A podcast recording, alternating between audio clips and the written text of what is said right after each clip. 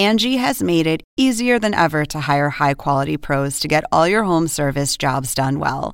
Just bring them your project online or with the Angie app, answer a few questions, and Angie will connect you with local pros who match your specific needs. Or book a service instantly at an upfront price. So join the millions of homeowners who use Angie to care for their homes and get your next home service job done well. Download the free Angie mobile app today or visit Angie.com. That's A N G I.com. Angie has made it easier than ever to hire high quality pros to get all your home service jobs done well. Just bring them your project online or with the Angie app, answer a few questions, and Angie will connect you with local pros who match your specific needs. Or book a service instantly at an upfront price. So join the millions of homeowners who use Angie to care for their homes and get your next home service job done well. Download the free Angie mobile app today or visit Angie.com. That's A N G I.com. Según el diccionario de la Real Academia Española, La cultura pop se define como el conjunto de las manifestaciones en que se expresa la vida tradicional de un pueblo. nosotros la definimos como Música, cine, televisión, famosos teatro, moda. y arte. ¿Y tú? ¿Cómo, ¿Cómo la defines? Somos Zona Hop, con Marisabel Houston. y Javier Merino. Gentlemen,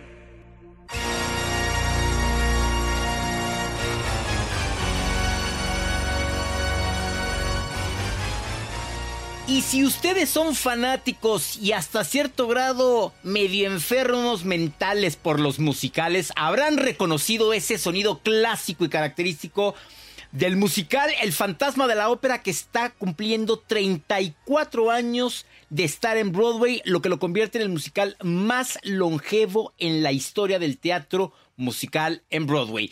Yo soy Javier Merino desde la Ciudad de México. Mi cuenta en Twitter es arroba merinoCNN y en Instagram me encuentran como Javito73, www.cnne.com diagonal zona pop, la página articulera, y www.cnn.com diagonal zona pop, la página podcastera. Y nos vamos hasta Atlanta, Georgia, con Houston. ¿Cómo estás?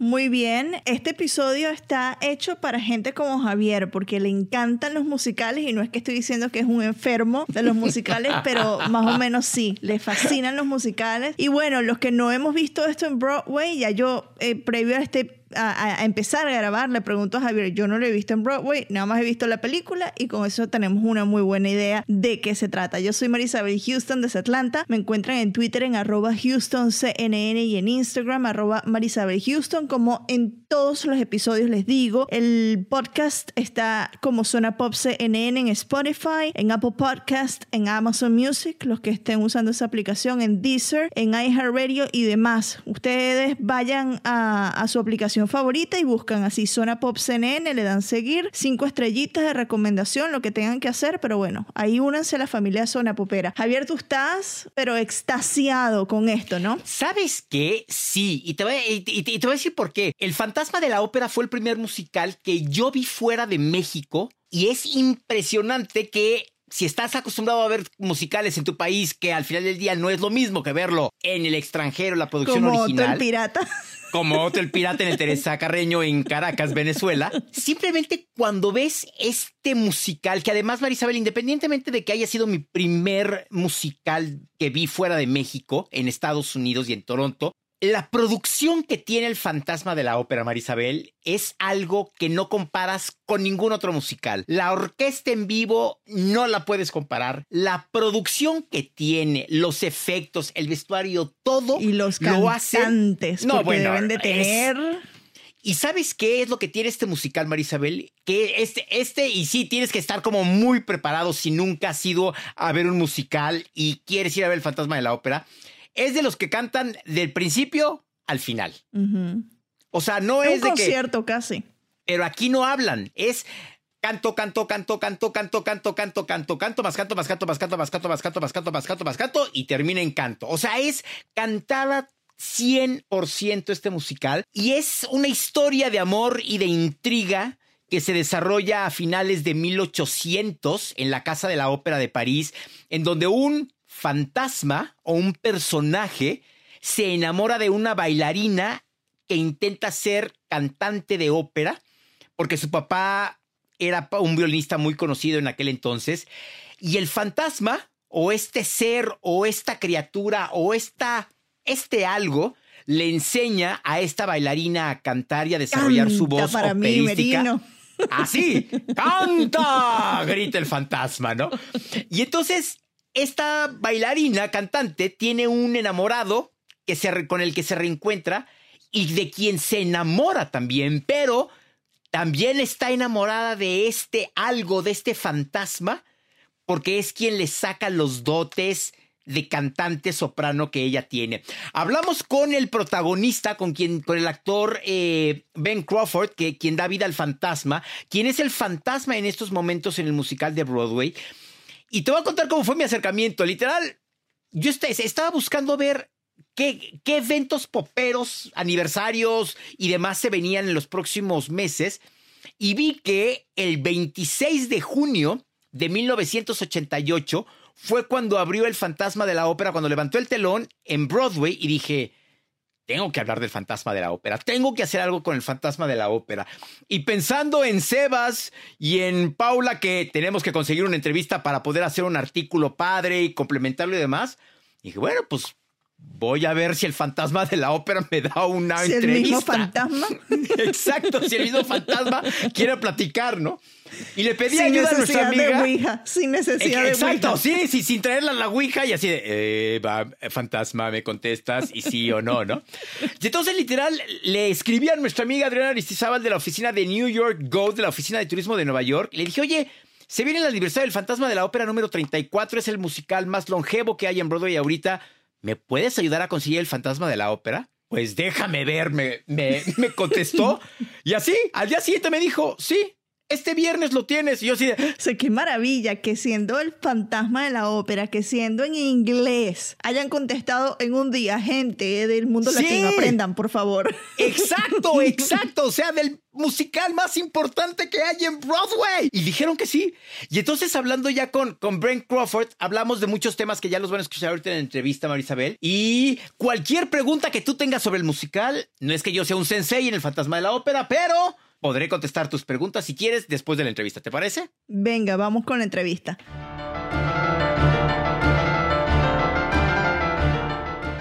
Crawford, first of all. Ben Crawford, antes que nada, quiero agradecerte por estar en CNN en español para América Latina para hablar de algo que estoy bastante seguro que te apasiona tanto como a mí y que se llama El fantasma de la ópera. Muchas gracias, Ben.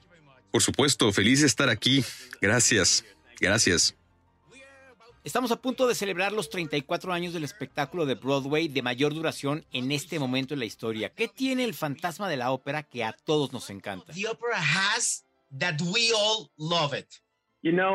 Sabes, tiene una historia de amor atemporal y creo que tiene un poco de todo y creo que es por eso que a la gente le encanta tanto. Tienes esto, ¿sabes? Este hombre que se ha enamorado de alguien, él no es de ese mundo y la mujer se siente atraída por alguien con quien está más conectada. La sociedad pensaría que ella está más conectada con ellos que con él. Y esta lucha por el amor, hay intriga, están los giros y vueltas, tiene un poco de todo. Y creo que es por eso que el fantasma de la ópera ha sido capaz de resistir el paso del tiempo. ¿Recuerdas la primera vez que actuaste como el fantasma y te subiste al escenario? ¿Qué recuerdas? ¿Qué corría por tus venas? La primera vez que actué es un poco borrosa, pero recuerdo una gran cosa. Recuerdo decirme, no te equivoques, no te equivoques. Y tuve tanta suerte de poder interpretar ese papel. Ya sabes, es un papel tan icónico y creo que había mucha responsabilidad que sentía que tenía. Recuerdo que me quité el sombrero un par de veces y se suponía que no debía. Ya sabes, son ese tipo de cosas que tienes en tu mente de asegurarte de que estás haciendo justicia al papel. Pero en esos momentos, nunca olvidaré esos momentos que sí recuerdo de mi primer show. Mencionaste la palabra ícono y no puedo dejar de preguntarte, pero compartes el apellido Crawford con Michael Crawford, que bueno, no es su apellido real, pero al final del día es el mismo apellido. ¿Alguna vez has hablado con él de que eres quien da vida al fantasma? In this period of time that you've been performing as Phantom, no he tenido el honor de hablar con Michael, pero me encantaría porque obviamente él es quien ayudó a crearlo. Su aporte y creatividad al musical ayudan a que este tenga ese efecto duradero que tiene. Eh, tuvo algunas ideas creativas muy ingeniosas sobre cómo retratar al personaje y están infundidas en cada persona que interpreta el papel.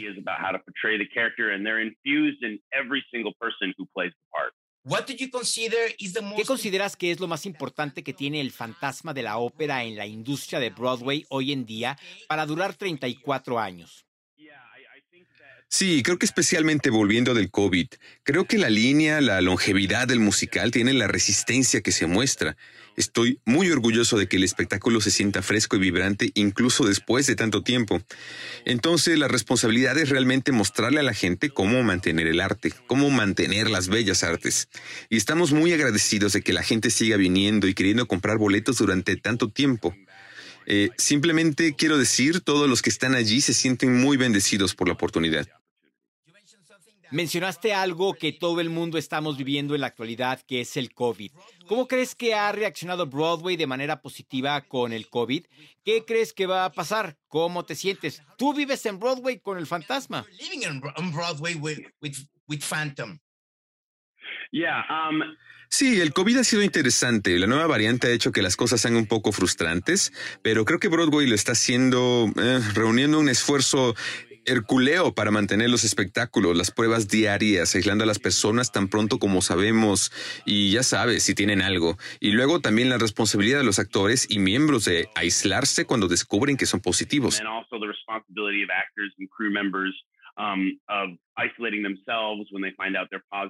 Es una tarea tan grande. Eh, esta enfermedad ha mutado y entonces tenemos que reaccionar en consecuencia. Y creo que hemos hecho un buen trabajo considerando que estamos lidiando con algo que es contagioso y vive en el aire. Y hemos hecho un buen trabajo tratando de mantenerlo.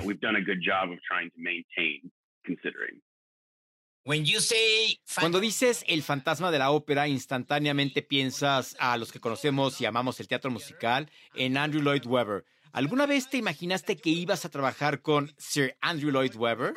Uh,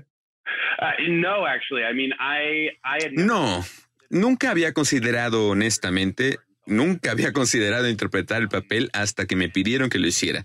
Y estoy muy contento de haberlo hecho porque creo que hay algunas cosas que hago que tal vez no sean convencionales con el papel. Y por eso estoy feliz de que creo que de alguna manera se ven fuera de la caja. Andrew es un compositor y escritor fenomenal y ha escrito espectáculos que resisten el paso del tiempo. Son tan icónicos, es icónico y ha sido un placer poder conversar con él sobre el papel, poder conversar con él sobre el espectáculo y poder tener esa conexión con uno de los más grandes compositores de teatro musical en la historia de Broadway.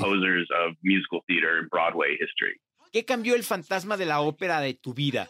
Porque has estado actuando en diferentes musicales, tienes mucha experiencia en estos, pero ¿cómo cambió tu vida con el fantasma de la ópera? ¿Qué diferencia hay entre los otros musicales que han sido parte de tu vida? Um, creo debido al papel y al espectáculo, creo que obviamente hay una gran sensación de logro que siento. O sea, quiero decir, yo crecí en Tucson, Arizona. Yo era como un niño raro y tonto que decidió ir al teatro y todavía me pellizco por tener esa oportunidad. Eso es lo que realmente te hace sentir como tú.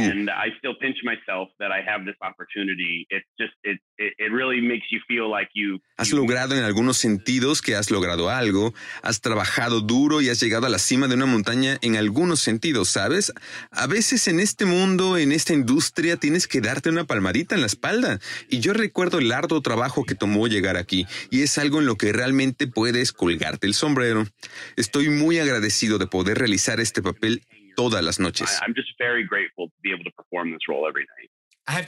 Tengo que decirte, yo trabajé en la puesta en escena del musical en México del Fantasma de la Ópera durante el montaje y esos meses previos a la noche del estreno fue como como dijiste, tienes que pellizcarte a ti mismo que estás viviendo este sueño. Y recuerdo hablar con Kristen de que nunca imaginé en mi vida cuando vi el fantasma de la ópera la primera vez en Broadway, que en realidad yo estaría en el mismo escenario en el que el fantasma de la ópera estaría corriendo y estaría yo hablando con Christine Dye. Así que si dejo, si lo dejo como uno de los mejores momentos de mi vida, no me puedo imaginar lo que tú vives y experimentas cada noche en el teatro representando al fantasma de la ópera. Moments in my life, I can't imagine what you go, what you live and you experience every night on the theater performing Phantom of the Opera. Yeah, I think there's um, Sí, creo que hay una charla conmigo mismo y nunca hago sentir que es normal que pueda hacer lo que hago y puedo interpretar el papel que hago. Y siempre estar agradecido y venir al teatro y alistarme y saber eso. Ya sabes, es algo de lo que estoy muy orgulloso, algo que nunca puedo dar por sentado. Así que siempre me aseguro de que siempre estoy haciendo justicia al papel. Y además de ser un líder en el teatro y mantener ese papel también para nunca ser complaciente. Um, I, I'm always doing the part justice and uh, as well as being a leader in the theater and you know maintaining that role as well to never get complacent.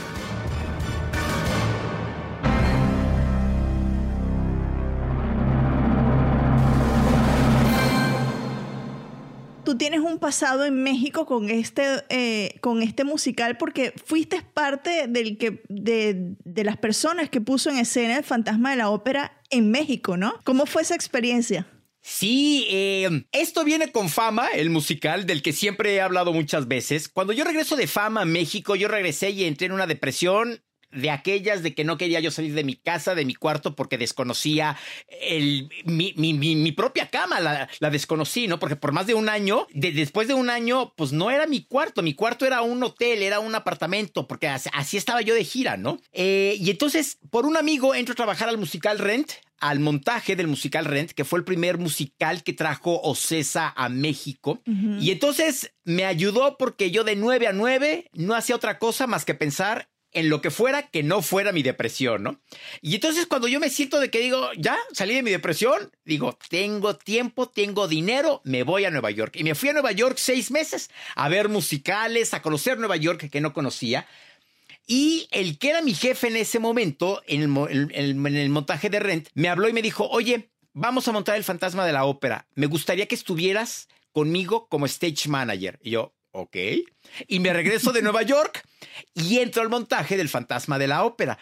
Y conocer y ver todos los secretos que hay detrás de un montaje cuando yo lo había visto como cualquier persona desde la audiencia, fue impresionante. Y conocer a las personas más allegadas de Andrew Lloyd Webber, que es el escritor de este musical, fue, imagínate toda la experiencia. Que no es cualquier persona, es no, un ícono no, no, en Broadway. Es, sí, yo me atrevería a decir que hoy en día es la persona más importante, es el escritor, el autor más importante que hay en Broadway. Han ya fallecido eh, algunos otros, pero hoy en día Andrew Lloyd Webber para mí es el número uno de los musicales. Y entonces trabajar en el fantasma de la ópera, atrás de escena, en bastidores, ver cómo va llegando la escenografía, hay una escena, Marisabel, que es la, es, es, la clásica de, del fantasma de la ópera, cuando cae el famoso candelabro de la casa de la ópera, que el fantasma es quien, quien corta las cuerdas. Es, eh, es, una escena, y mira, hasta chinita se me pone la piel, porque estás tú sentado en la audiencia, Marisabel, como público, cuando la vas a ver, y de repente hay una parte en la que volteas y ves un candelabro. Bueno, más bien, cuando empieza el musical, están en una subasta de artículos de objetos de la Casa de la Ópera de París. Y entonces te muestran que sí, una caja de, de música, que sí, un póster. Y de repente ves al centro del escenario, Marisabel, un candelabro que te gusta, como de dos metros de largo por uno y medio de ancho. O sea, es una cosa impresionante. Y entonces está el, de la subasta diciendo... De los que te llevarías tú de Ándale, Sí, así merito, así merito. Y entonces está, está en la subasta Y el jefe de, de, la casa de subastas empieza a decir, Lot 666, a chandelier in pieces. Y entonces tú sabes que ahí ya va a empezar, ¿no? Y entonces, claro, con ese quizá número. podamos asustar al fantasma que por muchos años asustó a la casa de la ópera con un poco de iluminación. Gentleman. Y en eso empieza el tan, tan, tan, tan, tan, tan. Y ves cómo el candelabro empieza a subir por toda la sala hasta que llega a la cima del teatro. Y ese, ese, ese momento tan espectacular, Marisabel, porque vas viendo cómo va subiendo el candelabro. Entonces, en el montaje, cuando arman el, el candelabro y dicen, señores, vamos a subir el candelabro por primera vez y ves que todo el mundo sale y se siente en la sala para ver por primera vez con la orquesta que está en el, en el foro, o sea, a punto de tocar la canción y cómo sube Marisabel eh, es espectacular porque además en la escena, que es justo al final del primer acto, cuando el fantasma de la ópera rompe o corta las cuerdas para que caiga el candelabro, no Marisabel, es que imagínate si lo ves subir cámara lenta, cámara lenta, no, caer, caer, te mueres del susto. Es imperial, o sea, sientes de veras que tú estás dentro de la casa de la ópera de París y cuando ves que el candelabro se empieza a mover y lo sueltan y baja y, ¿Y sientes la gente que grita? te va a caer. No, claro, claro. Porque imagínate ver esta cosa de dos metros de, de, largo por uno de alto. Los de primera fila dijeron aquí fue. O sea, aquí ya, aquí, aquí ya bailé con la más fea, ¿no? Porque viene, cae así como en línea recta y ya una, una vez que está casi arriba, o sea, arriba de ti, ya se mueve al escenario y ahí se queda, ¿no? Pero es una escena, es. Yo creo que juega también con, con, con tus sentimientos claro, de esa manera que dices, con la ¡híjole! mente. Claro. Sí, sí, sí, sí. Entonces, esa, eh, esa, eh, ese primer ensayo de la, de, de la subida de, de, del candelabro y la caída del candelabro fue, fue espectacular. Y sí, el haber trabajado en el fantasma de la ópera es una de las mejores experiencias de mi vida eh, profesional, ¿no? A ver, ¿qué otro secreto? ¿Qué otro secreto del montaje? ¡Ay, no! Hay una escena, es que. Es, no, es que, aquí dale, tú, tú tienes aprovecha. que, tienes que ir a ver el musical porque Ahorita lo, cuando, lo tienes que ir a ver. Cuando vaya en abril, busco entradas para ir a ese musical. Lo tienes que, que, que ir a ver porque sí es, es, es, espectacular. Y más, si como tú hay muchas personas que no lo han visto y tienen la oportunidad de ir a Nueva York o a las diferentes ciudades en donde está el, fa el fantasma de la ópera, es, es la mejor primera opción de musical para ir a ver. Hay una escena cuando el fantasma de la ópera secuestra a Christine Day, esta bailarina cantante, y se la lleva a los... De las catacumbas del teatro. Al, a las catacumbas del teatro y a toda aquella parte de catacumba y túneles secretos y subterráneos de París, la sube a una pequeña barcaza, a una lanchita donde él va remando y literal, esa lanchita se controla vía control remoto. Entonces hay alguien... Como un carrito. Sí, sí, exacto. O sea, hay alguien que está viendo literal y con control remoto moviéndola de derecha, izquierda, adelante, curva, cómo se va. Y es espectacular verlo porque cuando tú lo ves en el escenario, piensas que el fantasma en efecto está remando, porque con todos los efectos de sonido que hay, el humo, las luces, la música que está sonando, porque más es el momento de la canción clásica de The Phantom of the Opera is here inside your mind. Y entonces él está cantando y está remando, y tú piensas que en efecto este, está remando en el escenario, o piensas que puede haber un riel que esté dirigiendo la barcaza, pero no es como si fuera un carrito de control remoto que hay alguien a, a los lados manejando el, la, la, barcaza con control remoto. A ver, ¿y las máscaras? ¿Cuántas máscaras hay o hay nada más una sola máscara? No, hay varias máscaras. Hay varias máscaras y las máscaras son hechas a la medida de cada actor, actor okay. para que le quede exacto para ras, taparle claro. la parte deforme que tiene de la cara, ¿no? Nunca, nunca te explican qué es lo que al fantasma de la ópera le pasa que por, y, y por la razón por la que usa una máscara. Simplemente en el momento que Christine Dye, la protagonista, le quita la máscara para ver, no, no se ve al público, porque el, actor se tapa para que el público no vea este, este secreto de maquillaje, sino hasta el segundo acto, que, que vuelve a pasar lo mismo. Eh, la máscara eh, está hecha a la medida de cada uno de los actores. No es como la que yo me compré de souvenir, que quién sabe de quién sea la cara, y entonces pues tú te la pones y te queda, pues, Puede pues, ser no un te queda muertito porque y no es tu todo, o forma. sea. Exacto, exacto, exacto. A ver, y con los cantantes, ¿cómo eran los ensayos? Porque como la gente que no lo ha escuchado, vayan a YouTube y busquen algo o véanse la película y van a poder entender lo que toma del aparato de lo que es la voz y cardiovascularmente o cardiopulmonar, que tienen que tener una fuerza, una potencia para proyectar lo que están cantando, ¿no? Sobre todo esa escena en la que está la mujer, ¡ah! Y canta, ¡sin Laura! ¡Canta más! Sí, sí, sí, sí, exacto. Es- esa escena es espectacular. Si la película es así, la obra debe ser... Imagínate que ese papel, el de Christine Dae, Andrew Lloyd Webber le lo escribió para su esposa. ¿Y sabes quién era su esposa? ¿Quién? Sarah Brightman. Oh, wow. Sí, Sarah Brightman fue la primera Christine Dae y el papel fue todos los pues, todos, todos los tonos de la canción de Christine Uy, fueron mira, para como, su voz. como Leonardo Padrón que le escribí, que le escribe las obras a María Casemprú. Así, así.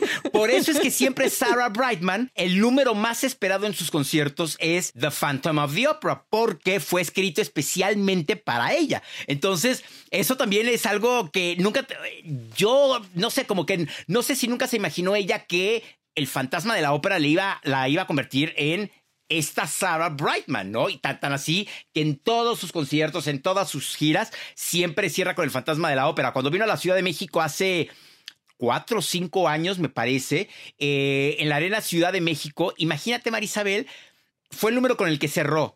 ¿Qué te gustan? 25 mil personas cantando The Phantom of the Opera. Sí, o sea, porque todo el mundo se sabe esa canción porque es la canción de Sarah Brightman. ¿Cuál es tu parte, la que, ya última pregunta, la que menos te gusta de, de, esta, de este musical? Porque todos tenemos algo que menos nos gusta, sin quitar que te encante, ¿no? Eh, la sí, producción. no, hay una escena donde están eh, en el primer acto los dueños del teatro con la estrella de la ópera y su esposo, eh, una bailarina, y cantan una canción tan larga y larga y larga, y de así de... eh, ay, o sea, de que para mí esa es la que menos me gusta. Esa es la que menos me gusta. La quitarías tú. Pues sí, o la, en lugar de que dure 15 minutos, la haría de dos minutos. O sea, a mí esa, esa no me gusta. Pero ¿sabes qué otra es espectacular, Marisabel? El segundo acto, la obertura del segundo acto, con el número de Masquerade, donde salen disfrazados. Si puedes, busca la canción o el video en YouTube para que veas de lo que te hablo. Y verla en escena, ese número también es, te quedas sin palabras. Y es, es la obertura del segundo acto. Ese también es muy bueno, ese número, Masquerade. Bueno, si ustedes no quedaron con ganas de ver al menos la película o ir a la obra después de este episodio, nada los va a motivar, les digo. nada, absolutamente nada los va a motivar. Si están en Nueva York, ya saben entonces a dónde pueden ir eh, a verla, porque ya Broadway reabrió en Nueva York. Obviamente, seguro van a tener que cumplir algunas normas sanitarias para poder asistir a estas obras, pero en la página de Broadway seguramente lo encontrarán, porque eso cambia mucho, así que no nos vamos a aventurar de decir nada. Pero bueno, yo encantada de, de como indulging, como dicen en inglés, que ahora la palabra en español se me escapa, o de satisfacer tus eh, necesidades musicales en cuanto a, a musicales teatrales se refiere con este episodio, Javier, porque este sí fue un episodio hashtag Merino. Sí, la verdad sí. Y, o sea, y te digo, es el musical. Para mí es, es el musical favorito por excelencia, por excelencia, porque fue el primero que vi por, por todo. Y, y cuando lo veas, de hecho, una de las veces que yo estuve en Atlanta, Marisabel, estuvo la continuación, la segunda parte del Fantasma de la Ópera en el Teatro Fox. Y no la quise ir a ver. Dije, "Ah", había escuchado. Es que las segundas partes Exacto, son... exacto. Entonces preferí A veces quedarse con Exacto, el original. preferí no, no, no, no quitarme esa, ese, eh, esa padre que me, ese, ese recuerdo, recuerdo bonito que me enamoró de- de- del musical. Claro, ahorita digo por qué no lo fui a ver, así de ¡peng! pero, pero bueno, ni modo. Bueno, ¿con qué canción nos vamos a despedir de este musical? Ya tenemos este, la canción principal, ya con el de las máscaras, ¿qué quieres? quizás? Masquerade, sí, Ok. ándale, así bueno, nos despedimos y con, con eso nos esa. despedimos. Yo soy Marisabel Houston desde Atlanta, Georgia, como dice este señor Javier Merino. Eh, me encuentran en Twitter en arroba HoustonCNN y en Instagram arroba Marisabel Houston. Este podcast ya se los dije al inicio y se los vuelvo a repetir. Zona Pop CNN en cualquier plataforma, su app favorita para escuchar estos contenidos, Javier. Yo soy Javier Merino desde la Ciudad de México. Mi cuenta en Twitter es arroba merinoCNN y en Instagram me encuentran como Javito73, www.cnne.com diagonal Zona Pop, la página articulera, y www.cnn.com diagonal Zona Pop, la página podcastera. Bueno, ahí está, y esto es Masquerade de El Fantasma de la Ópera. Adiós.